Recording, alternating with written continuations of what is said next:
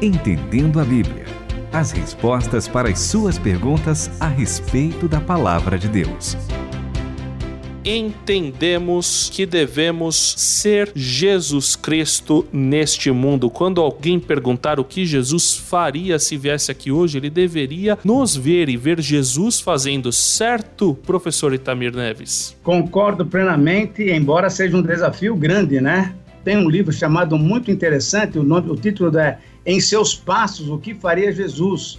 Então é um desafio para todos nós. Renata, eu imagino você também, né, olhando para esse título e tendo que mostrar para Paola que você é Jesus Cristo também. Já pensou? É, é como diz o Dallas Willard, a graça muito mais do que só para salvar, mas para santificação. E um cristão queima a graça como um Boeing queima gasolina, ele fala, porque a gente precisa de muita graça para aparecer com Jesus Cristo. É todo dia, né? Envolvido e sustentado pela graça, que pela nossa própria força não tem jeito. Mas é interessante, André, que isso não é só para o cristão individual, é também para a igreja, não é? Claro, professor Itamir Neves. É por isso que a gente vai responder nesse sentido a pergunta do Leonardo Amorim, que faz o seguinte questionamento: qual o papel político e social da igreja em nossa nação? Olha, isso aqui dava uma série de programas só sobre esse negócio. Certo, Renata? Certo, por isso eu já te agradeço, Leonardo, por jogar a bola aí para a gente bater agora, né? Aí um pouquinho de papo, é, jogar um futebol aqui com esse assunto. Muito legal. Vários textos vieram na nossa mente e para que a gente consiga levar essa ideia adiante, a gente vai começar lá em 1 Pedro, né, André? É isso aí. O professor Itamir já comenta pra gente. 1 Pedro, capítulo 2, versículo 9. Mas vós sois geração eleita, sacerdócio real, nação santa, povo de propriedade exclusiva de Deus para que anuncieis as grandezas daquele que vos chamou das trevas para a sua maravilhosa luz. Querido André Castilho e Renata Burjato, essa palavra é uma palavra tremendamente importante. Então significa que nós três aqui somos sacerdotes. Já pensou nisso daí? E sacerdotes reais. E o que é interessante, e nessa pergunta então se faz todo esse sentido, que o Senhor Jesus nos considera também como nação, uma nação, é um povo santo, é um povo ah, de propriedade exclusiva de Deus. Quer dizer, entre as várias nações que nós temos, né?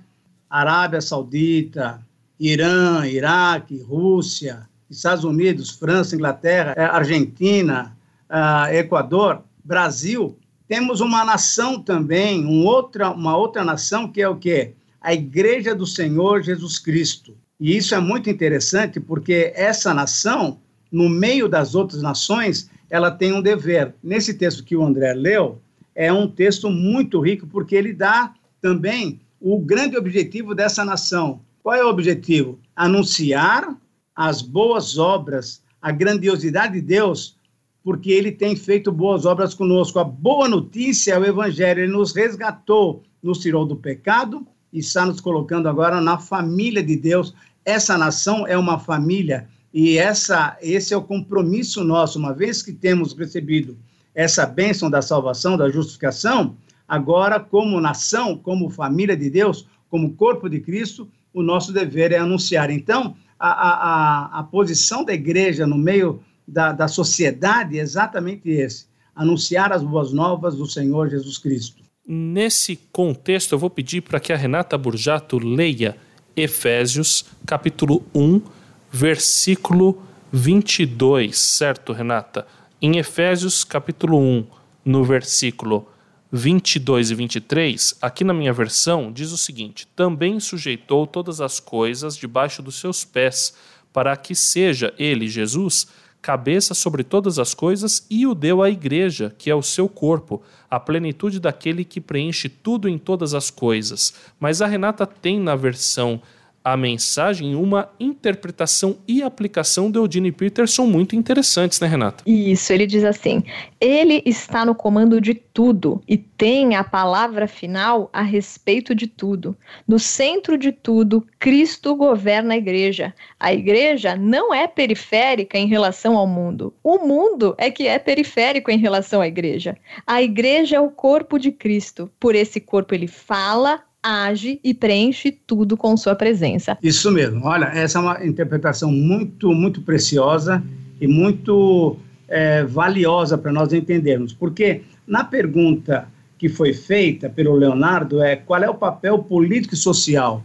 Quando nós olhamos para o papel político e social da igreja, com, essas, com, com esse pano de fundo que nós lemos, tanto em 1 Pedro agora como a palavra de Paulo em Efésios, nós podemos entender que um papel muito claro que a igreja pode ah, mostrar, ah, fazer, atuar, tanto na política como na sociedade em si, é, por exemplo, mostrar que nós somos irmãos, nós nos amamos. E uma outra coisa que é muito importante, que muitas vezes, infelizmente, nas nossas sociedades, pensando na nossa sociedade brasileira, nós encontramos uma falha grande, nós devemos ser justos no nosso país, Brasil, nós temos muita injustiça social. Nós temos sempre uma classe mais elevada e muita gente passando necessidades extremas. Na Igreja de Cristo, nós somos o exemplo para que isso não aconteça na sociedade. Por quê? Porque nós nos amamos uns aos outros. Então, o que, que nós fazemos? Nós ajudamos uns aos outros, nós servimos uns aos outros, nós podemos ofertar uns aos outros.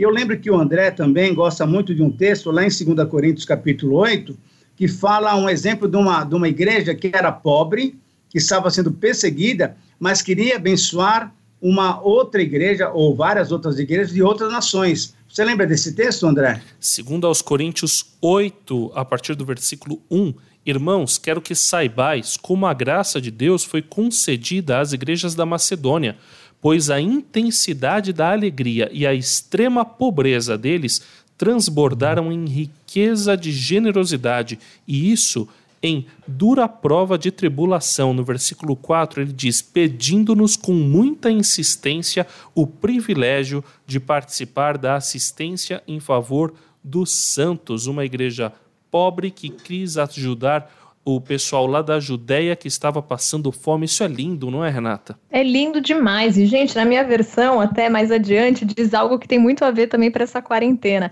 A pressão motivou algo inesperado, um rio de doações sinceras e generosas. Olha. Eu estava lá e vi um privilégio que ninguém queria abrir mão.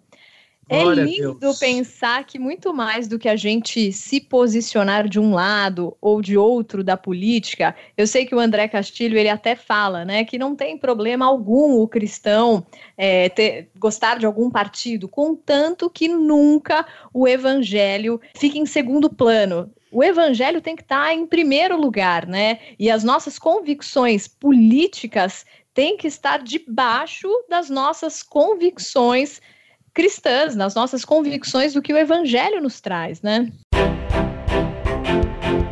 Continue conosco, entendendo a Bíblia. Qual é o papel da igreja, então? O papel da igreja é exatamente mostrar para a sociedade que nós podemos viver uma vida diferente, podemos viver uma vida justa, uma vida de paz, uma vida de harmonia. Por quê? Porque quem comanda a gente, porque nós somos uma nação e um povo eleito, um povo de propriedade exclusiva de Deus. Então, se Deus realmente governasse as nossas nações, nós teríamos um mundo muito mais diferente, muito mais amável, né? Acontece que, infelizmente, a maioria das nações não querem saber de Deus, querem tocar a vida com base na política, com os conchavos, com os acertos humanos, deixando Deus de lado. Quando a igreja exerce seu papel, eu, eu creio que o papel da igreja nesse momento, André e Renata, é um papel profético, né? Quando nós pregamos isso e quando nós vivemos o evangelho na sua integridade, aí sim nós estamos fazendo, demonstrando um papel bonito, mostrando para a sociedade isso é possível. Mas só é possível quando nós nos rendemos ao cuidado do Senhor, à orientação do Senhor dois exemplos muito práticos de como nós cristãos podemos nos envolver com questões que às vezes dividem os políticos e a igreja vai lá e atua. Por exemplo, a Rádio Transmundial, que faz os cursos bíblicos com os presidiários. Às vezes divide opinião, ah, os presidiários, ah, será que está certo esse sistema prisional? Será que ele recupera ou não aquele que ficou encarcerado? A Rádio Transmundial cumpre o seu papel, o Evangelho faz visitar aqueles que estão presos e tentar regenerar essa vida por meio das boas novas, né? E quando ele volta para a sociedade, volta com um local para ocupar. E também eu vejo a missão Sena, né? Atuando ali entre as pessoas é, que estão sem lar, que não têm comida, eles vão lá e pregam o evangelho e trazem essas pessoas para perto, cuidando para muito além de qual que é o governo que está atuando. Ai, vai, vai dissipar essas pessoas ali daquela região, vai deixar onde estão, vão fazer internação compulsória ou não. Quem é cristão está atuando, seja em que governo que for, levando as boas novas, pregando o evangelho em palavras, mas em ações. E eu queria só para finalizar, professor Itamir, deixar outros três textos com o nosso querido Leonardo. O primeiro é Atos 1:8, em que Jesus Sim. fala que o poder do Espírito virá e seremos testemunhas. Então, o cristão, aonde quer que ele esteja, aí a gente pode falar da política. Um cristão político, ele é acima de tudo testemunha de Jesus, por isso que ele tem que naquele meio se manter fiel como testemunha de Jesus. Romanos 13 em que o apóstolo Paulo deixa claro que as autoridades foram instituídas por Deus para trazer ordem, e 1 Timóteo 2, a partir do versículo 1, que fala que nós devemos orar e dar ações de graças por todos os homens, inclusive pelos reis e autoridades. Então, o papel de oração da igreja, de clamor da igreja pelos nossos governantes, pela nossa sociedade, é um papel também político, porque nós estamos pedindo ao Rei dos Reis que abençoe, assumindo realmente esse papel sacerdotal. E não dá mais tempo de falar sobre esse assunto. A gente vai ter que estendê-lo com outras perguntas que, porventura, tenham por aí. Daria para falar sobre separação igreja Estado, enfim, daria para falar sobre um monte de outras coisas. Mas, Renata, para onde é que os ouvintes podem mandar as suas dúvidas? Para o nosso e-mail ouvinte@transmundial.com.br, para o nosso WhatsApp 11 974 181 456. Entendendo a Bíblia, com Itamir Neves, André Castilho e Renata Burjato. Uma realização transmundial.